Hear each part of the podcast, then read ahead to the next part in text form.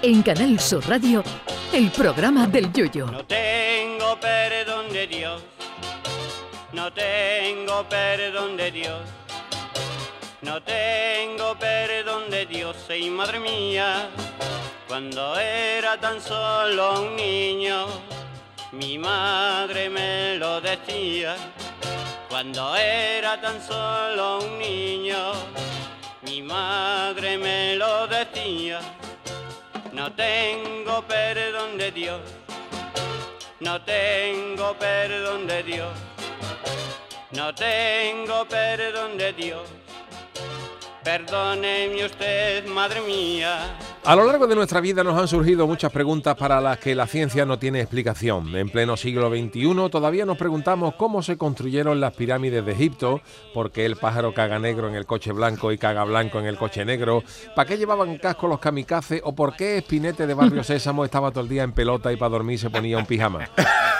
A mí los misterios siempre me llamaron la atención, de ahí que dedicara un paso doble al gran misterio de cómo se forman las pelusas del ombligo. Pero aunque esto les pueda parecer a ustedes el colmo del surrealismo, les aseguro que la realidad supera a la ficción en muchas ocasiones. En México, por ejemplo, la policía ha tenido que rescatar a un gacho que estuvo atrapado dentro de una alcantarilla durante cuatro días.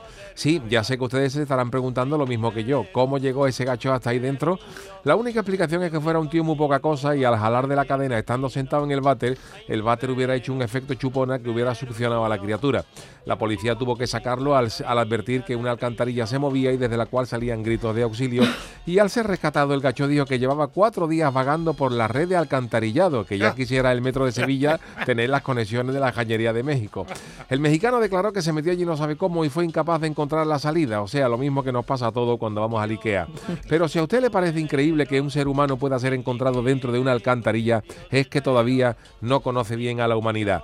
Eso es pecata minuta comparado con lo que se han llegado a encontrar en la red mundial de alcantarillado. Sí, porque en, en China, por ejemplo, también se encontraron a otros ser vivos que deambulaban por las alcantarillas, pero en lugar de ser un mexicano, resultó ser una vaca, por increíble que os parezca.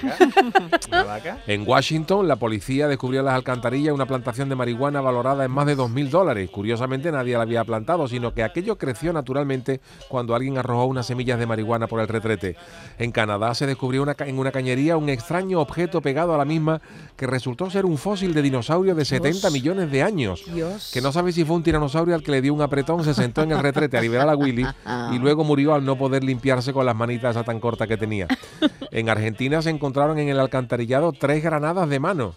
Que imagínense si eso explota cuando uno está apretando y puede pensar que los gases que tiene son dignos de ir al médico, pero ahora mismo.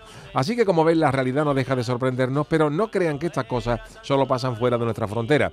En España se han encontrado también cosas raras en las cañerías, pero mucho más nuestras, como por ejemplo un hueso de jamón Hombre, está que alguien ¿eh? por el bate, eh, un pijama entero, un ¿Un pijama entero, un pijama entero. ¿Cómo chupáis? O un abrelata que no se sabe qué es lo que estaría abriendo esa criatura para que cayera allí dentro. Pero lo mejor que pueden ustedes tirar por el retrete es el mal humor y la CSF. Eso se lo recomendamos. Y aquí estamos nosotros dispuestos para ayudarle con este programa.